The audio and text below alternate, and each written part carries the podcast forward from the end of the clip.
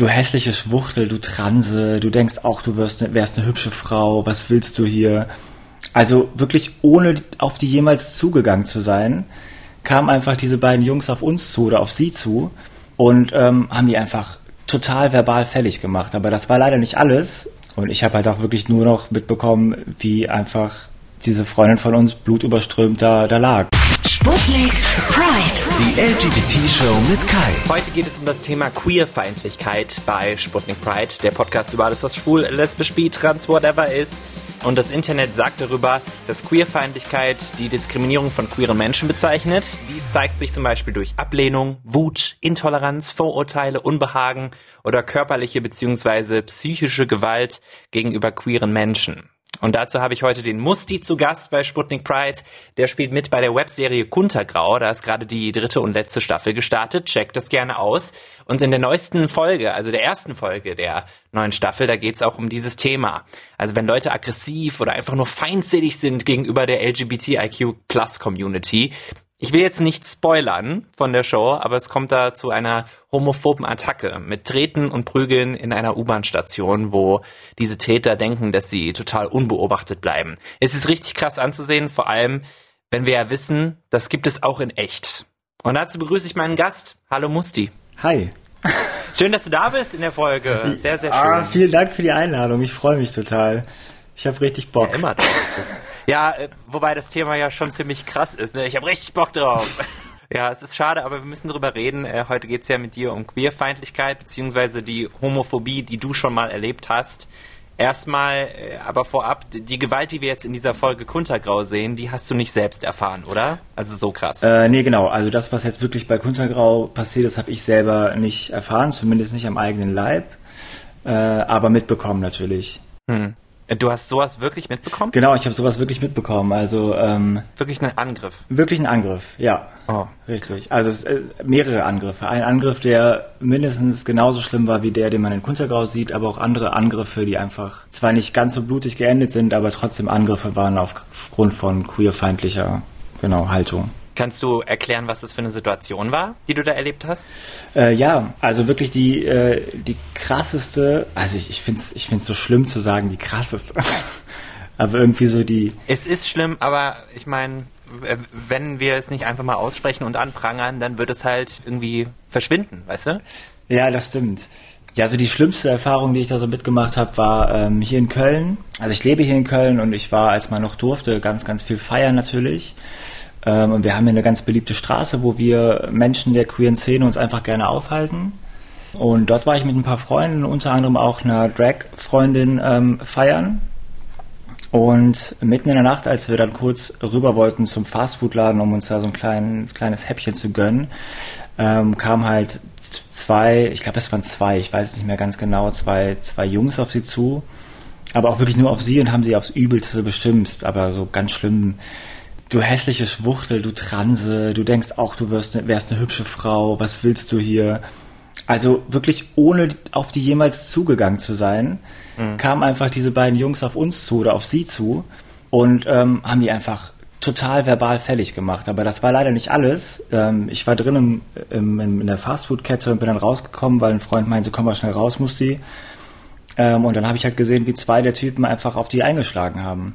Einfach so. Und da war dann der erst einfach so, also wirklich. Ich meine, sie hat nicht reagiert, ähm, die Freundin von uns, aber plötzlich ist es so eskaliert und ich glaube einfach dieses nicht drauf zu reagieren und gar nichts zu machen, das war für die so schlimm, für die beiden, dass sie einfach ähm, gewalttätig geworden sind und wirklich auf sie draufgeschlagen haben.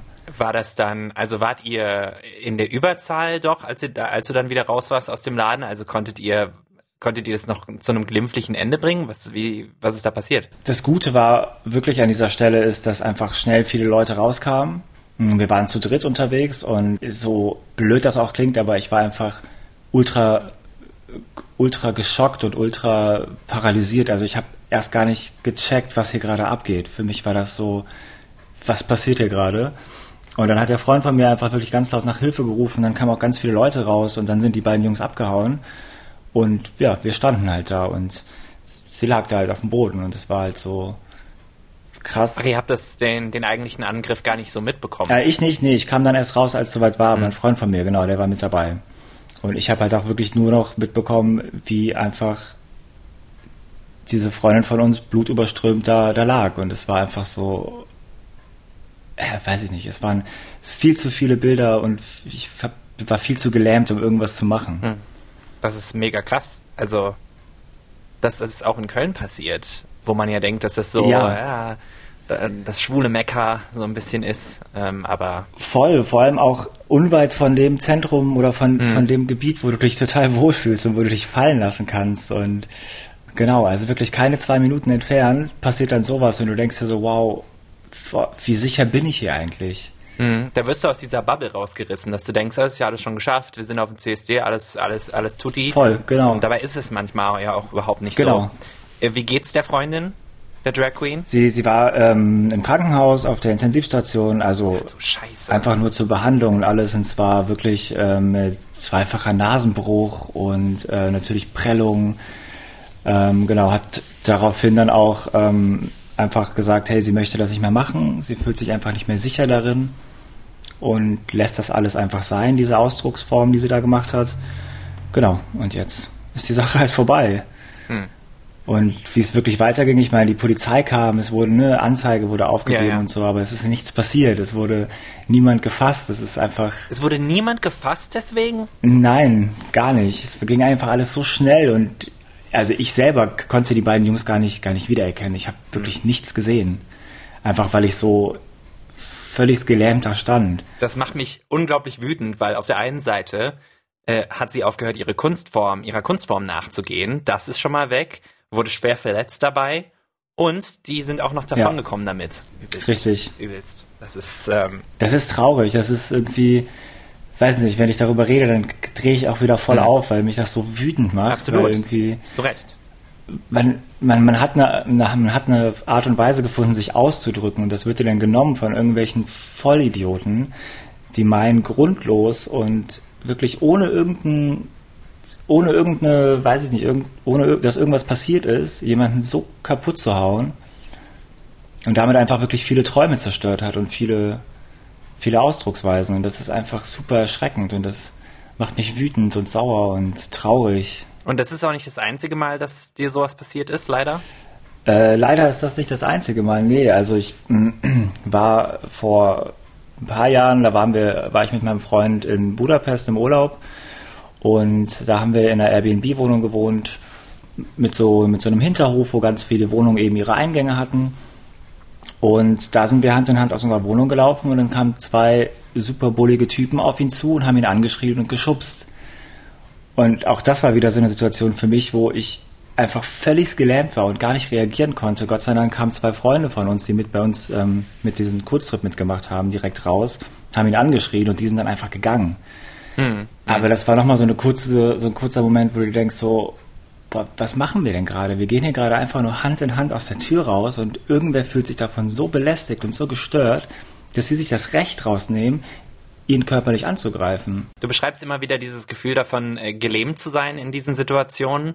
Das ist ja auch was, was man, wenn man die, die neue Folge von Kuntergrau, ne, schwuler Webserie, wo du ja mitspielst, siehst, äh, sieht, ähm, nach diesem Überfall dort ist ja der Charakter Jan auch total paralysiert. Ne? Ja, genau. Da weiß man gar nicht, was man tun soll in so einer Situation. Genau, das weiß man gar nicht. Also ich habe natürlich auch nach der, nachdem die Folge online kam, ganz viele Kommentare gelesen, wo dann Leute sagen, ah, warum macht er nichts, warum schreit er nicht, warum verteidigt er ihn nicht? Und ich meine, man muss erstmal in so einer Situation sein, um zu merken und zu sehen, du kannst manchmal einfach gar nichts machen, weil du so starr da stehst und dass, dass diese Situation und diese Angst dich gerade so lähmt, dass du gerade einfach gar nichts machen kannst. Hm. Ich glaube, das können sich die wenigsten vorstellen. Ich habe das auch, ich habe mich auch ertappt, wie ich das dachte.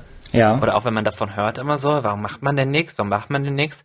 Ja, im Grunde kann man es nur noch schlimmer machen. Weil wenn du auch noch Aggressionen, noch weitere Aggressionen vielleicht beim Angreifer auslöst und die sind dir halt überlegen, körperlich zum Beispiel oder in der Überzahl, dann kannst du es im Zweifelsfall auch nur noch schlimmer machen. Eben, eben. Und das ist halt dann nochmal die Gefahr dabei, ne? Also an klar, jemanden in Schutz zu nehmen oder laut zu werden, das ist immer eine Sache, wo ich sage, hey, mach das.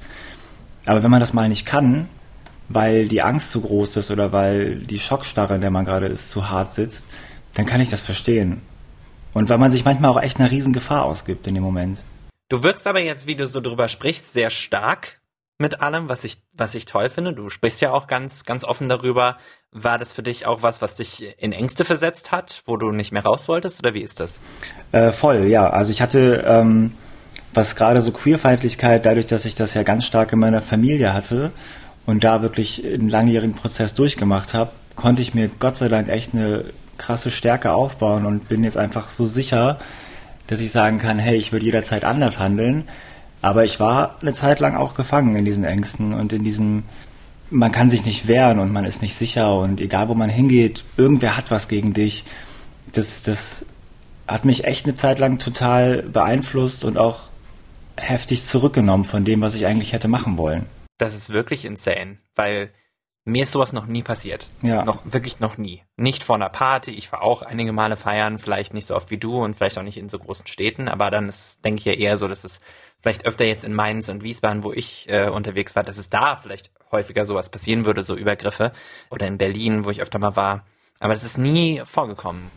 Gott Das sei ist, Dank. Das ist total schön. Das freut mich wirklich. Also ich wünsche keinem Menschen, dass er sowas durchmacht. Aber ich muss leider sagen, es ist viel zu oft Realität und es passiert viel zu oft, dass auch allein, wenn ich feiern bin, dass Leute einfach was zurufen oder mich beleidigen oder wenn ich eine super ausgefallen gekleidet bin und rausgehe, dass dann irgendwie Menschen schreien, du Schwuchtel oder äh, wer bist du denn und wie siehst du denn aus? Und das passiert, mir passiert das wirklich ständig und viel zu oft, aber ich bin froh, dass ich inzwischen an einem Punkt bin, wo ich sagen kann, das macht mir nichts mehr. Hm.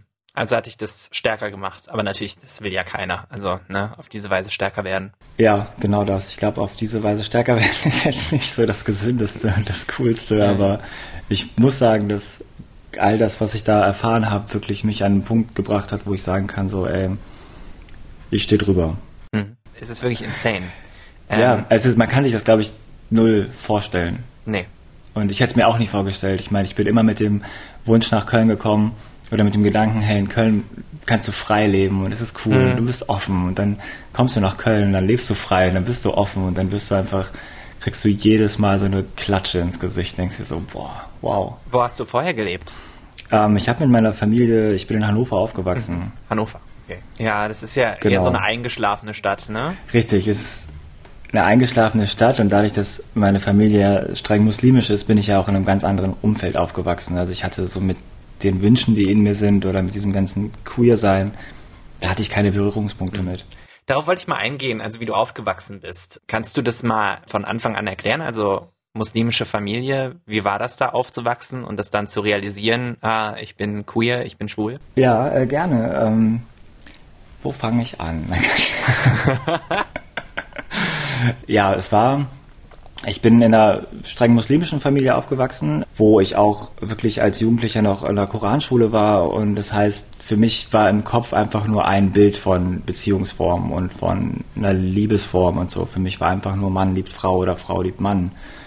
Und als Jugendlicher irgendwann habe ich gemerkt, dass in mir total die Unruhe ist und ich super aufgedreht bin und ganz viel Mist gebaut habe und wirklich ähm, irgendwann mal hinterfragt habe, so was ist das in mir? Irgendwas will da raus, was ist es? Und dann war für mich ganz klar, diese Beziehungsform oder diese Lebensform, die ich von zu Hause kenne, die passt nicht für mich. Also meine großen Brüder, die hatten immer dann eine Freundin, die waren verheiratet und das war alles, das war nicht das, was ich wollte, aber ich konnte nie sagen, was ich wollte, weil ich nichts anderes kannte.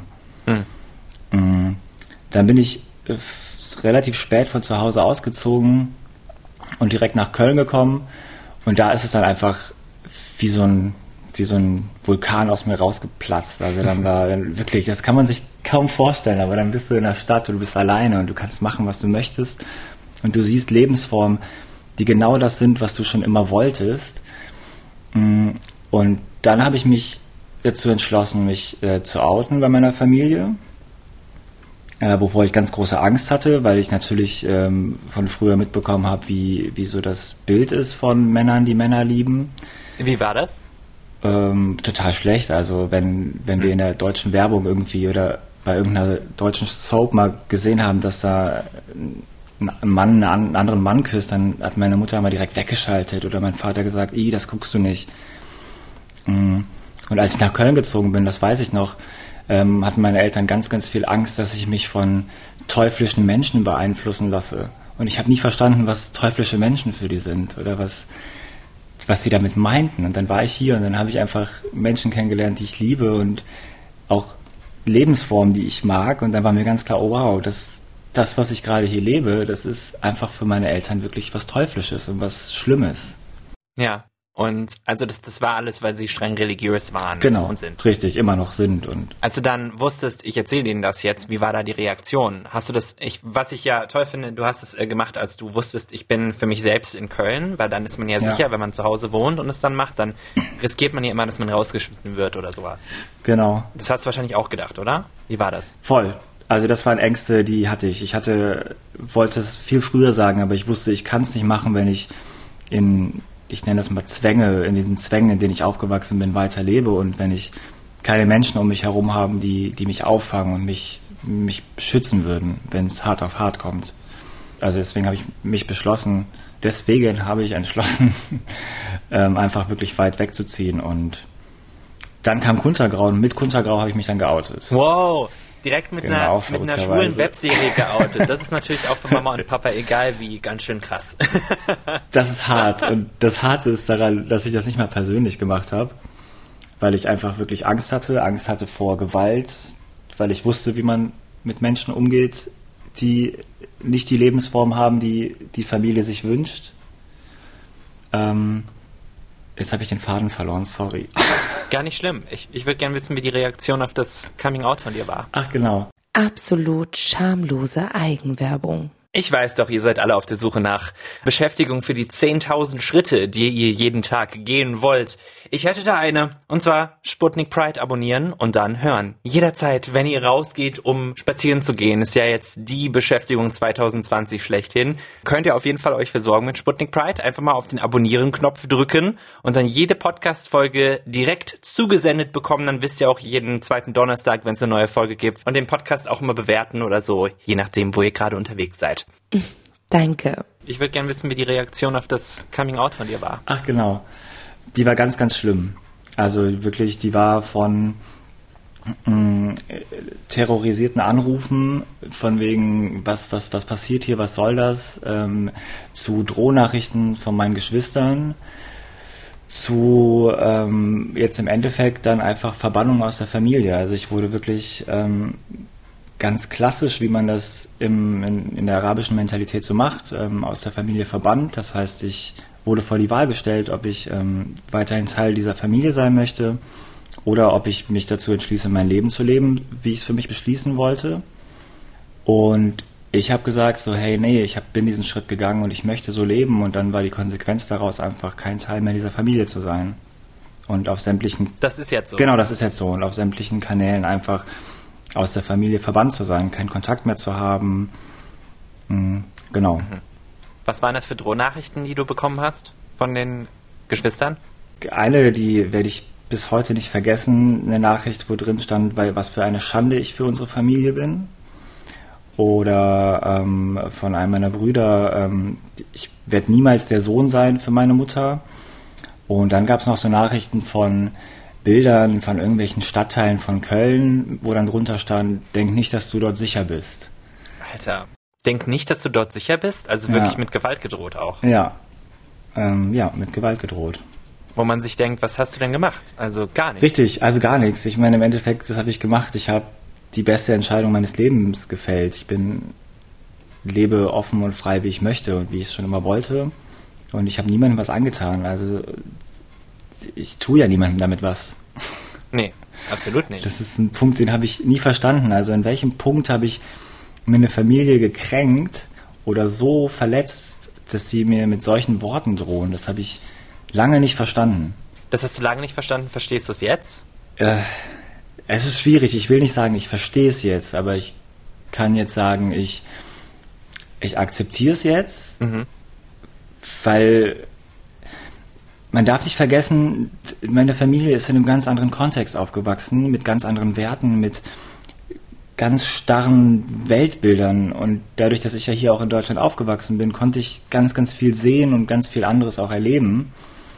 Und also ich möchte sie in keinster Weise in Schutz nehmen, das verstehen ganz viele falsch, aber ich möchte nur sagen, ich kann irgendwo verstehen, woher diese, diese Reaktion kommt oder diese, diese Angst vor etwas Unbekanntem und warum die dann einfach so reagieren, kann ich verstehen. Mhm. Ich glaube, du hast auch eine Insider-Sicht, die jetzt nicht alle nachvollziehen können. Bei mir, Genau. mir sind gerade ein bisschen die Tränen in die Augen gekommen, aber ich, ich, ich fange mich. Wirklich, das ist, es ist ganz schön, es ist ganz schön krass. Ähm, Es ist, es, es ist echt keine Geschichte zum, zum, zum Traurigsein, sage ich immer dabei. Es ist, ich erzähle die Geschichte gerne und ich erzähle sie auch oft, weil ich einfach möchte, dass Menschen wissen, dass man da rauskommen kann aus diesen Zwängen.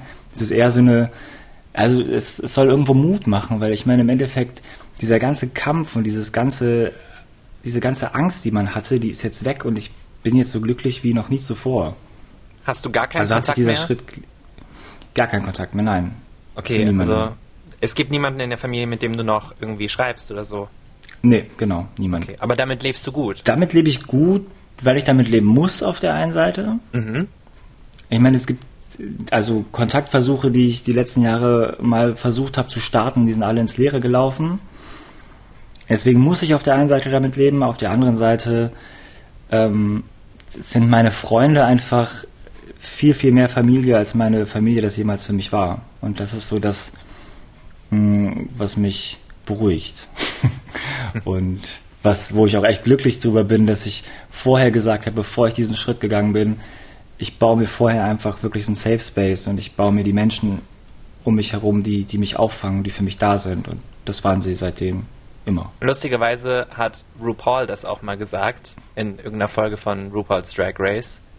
Als schwule Menschen können wir die Familie auswählen, die wir haben wollen. So, so ein bisschen. Ja, wir können uns eine neue Familie genau suchen. das ist das. Ja. Ach, ich hätte auch damit machen können. Warst du schon mal in Drag? Äh, noch nie, aber ich überlege mir das mal. Noch nie geschminkt? Ich habe das mal zu Hause bei jemandem gemacht. Ich bin nicht rausgegangen. Nicht rausgegangen. Nee, nee. Aber ich glaube, ich glaube, darauf hätte ich Lust. Genauso Ja. dieses, dieses, diese Ausdrucksform nach außen dann und Voll. diese Wirkung auf andere, da hätte ich total Bock drauf. Problem ist da immer, ich möchte, dass es ähm, richtig gut ist. Also es muss guter Drag sein und ich möchte nicht so half-baked aussehen wie so eine, wie so eine, Wie so eine Trash. Nee, es muss schon gut aussehen. Ja, das ist dann dein eigener Anspruch. Ich glaube, den muss Genau. man ein bisschen runterdrücken. Nein, ich muss einfach eine, eine bekannte, das ist richtig, was ich sage. ich muss eine bekannte Drag Queen finden und die muss das dann einfach sehr, sehr schön bei mir machen und dann bin ich happy. Ja. Dann gehe ich auch raus. Weil dann sehe ich ja nicht aus wie ich. Äh, wir können ja mal so einen Aufruf starten. Na voll, vielleicht- ey, wenn ihr Drag Queen seid und ihr wollt mit mir ein Makeover machen und dann gehen wir raus, super gerne. Unbedingt. Ich meine, mit äh, Koronski wird es schwer, aber Achso, Mist, stimmt. ähm, rausgehen kann man ja trotzdem. Ja, eben. Und zwei Haushalte, das Noch. funktioniert. Ja, genau. Und Wunderbar. rausgehen, easy. Nochmal zurück zum Thema. Was würdest du denn Menschen mitgeben, die vielleicht in einer ähnlichen Situation sich wiederfinden wie du damals in deiner Familie? Hast du da irgendeinen Tipp, Sachen, die du vielleicht heute anders machen würdest? Puh, das ist schwierig. Ich glaube, ich würde nichts anders machen. Einfach weil, weil all das einen Menschen wahnsinnig stark machen kann. Aber was ich jedem Menschen rate, der sich in so einer Situation befindet, ist einfach daran zu glauben, dass es nicht aussichtslos ist. Also man kommt aus dieser Situation raus und es wird besser. Es ist nicht, es ist nicht das Ende. Es wird besser und jeder Schmerz, den man empfindet und jeder Kampf, den man, jeden Kampf, den man führen muss, der ist für was gut. Deswegen ist es einfach wichtig, Menschen um sich herum zu haben, die einem genau das sagen, die einem genau das zeigen und die einfach für jemanden da sind. Hm. Du hast ja auch durchaus was Positives aus deinen Erfahrungen gezogen. Du machst jetzt Dis, äh, nee, Antidiskriminierungsarbeit an Schulen. Ähm, kannst du darüber sprechen? Gerne, gerne. Genau, ich mache, aber das habe ich wirklich erst angefangen, als ich mir mit allem sehr sicher war und als ich auch diesen, diesen, diesen Kampf mit meiner Familie durch hatte, weil ich mich da erst sicher gefühlt habe, diese Geschichte nach außen zu tragen. Mm, Ich arbeite hier in Köln bei Schlau, Schlau Köln e.V., das ist ein Verein, der an Schulen geht und über geschlechtliche und sexuelle Vielfalt mh, erzählt und dazu Workshops macht. Und ein ganz, ganz wichtiger Teil dieses Workshops ist das biografische Erzählen, wo wir Teamende ähm, von der Schulklasse sitzen und unsere Biografie teilen und auf sämtliche Rückfragen e- ehrlich antworten und ja, einfach so ein bisschen sichtbar machen, wer wir sind und was wir erlebt haben.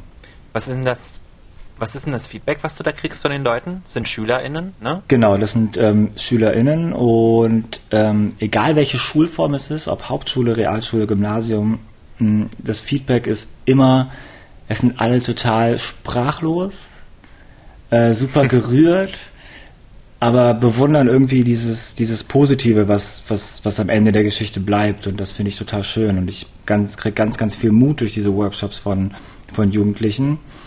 Und ähm, verrückterweise auch, wenn ich in Schulklassen bin, wo ähm, der Migrationsanteil hoch ist, auch eben von, von diesen Menschen totale Bewunderung. Und das finde ich einfach so schön und dafür mache ich das. Hm. Es ist ja auch so, dass nicht alle äh, muslimischen Familien so äh, krass religiös sein müssen, wie deine jetzt war, ne? Also. Richtig, genau, genau, eben, gar nicht. Ey, Musti, das war der Hammer. Äh, danke, dass du mit mir gesprochen hast. Kai.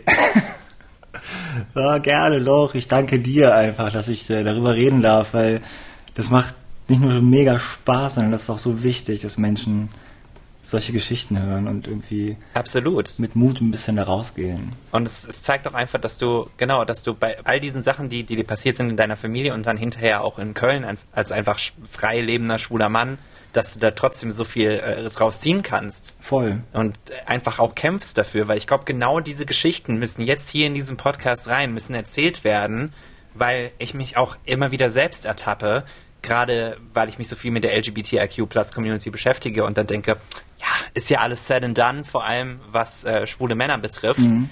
Ähm, und wir müssen jetzt weiter gucken. Aber es ist auch manchmal noch gut zu sehen, dass, ne, sobald du irgendwie nur ansatzweise auffällst als anders und das durch dein Verhalten zum Beispiel einen Mann küssen, das ist gefährlich immer noch ja. in Deutschland heute. Und das ist äh, ziemlich krass. Und wirklich, wir müssen darüber reden und jede Geschichte ist es wert, erzählt zu werden, weil erst dann checken, glaube ich, die Menschen endlich, dass, dass es nicht so sein darf, nicht so bleiben darf, wie es aktuell ist.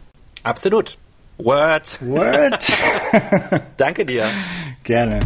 Das war's mal wieder mit Sputnik Pride für dieses Mal. Wenn ihr ein bisschen Feedback zu dieser aktuellen Folge habt oder generell mir mal schreiben wollt, dann macht das doch auf Instagram. Da heiße ich That is Kai. Mir hat letztens jemand geschrieben, weil ich immer übersetze, dass es Das ist Kai auf Englisch bedeutet.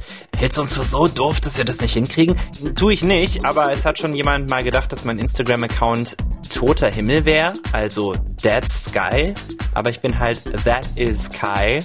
So, haben wir das doch nochmal geklärt. Da könnt ihr mir folgen, das wäre sehr, sehr schön. Ansonsten schickt ihr eine E-Mail. 21 4 mal die 0 at mdr.de ist da die Adresse. Ihr könnt auch eine WhatsApp-Nachricht schreiben äh, oder schicken, eine Sprachnachricht oder so. Die Nummer dazu ist auf sputnik.de. Wir freuen uns über alles. Abonniert den Podcast, bewertet ihn sehr, sehr gut. Darüber freuen wir uns immer und bis zum nächsten Mal. Ciao. Bye, bye, bye, bye, bye, bye, bye, bye. Oh, ah, und äh, checkt Kuntergraue aus. Die neue Staffel ist jetzt draußen. Bye, bye, bye, bye, bye. Sputnik Pride. Die LGBT-Show mit Kai.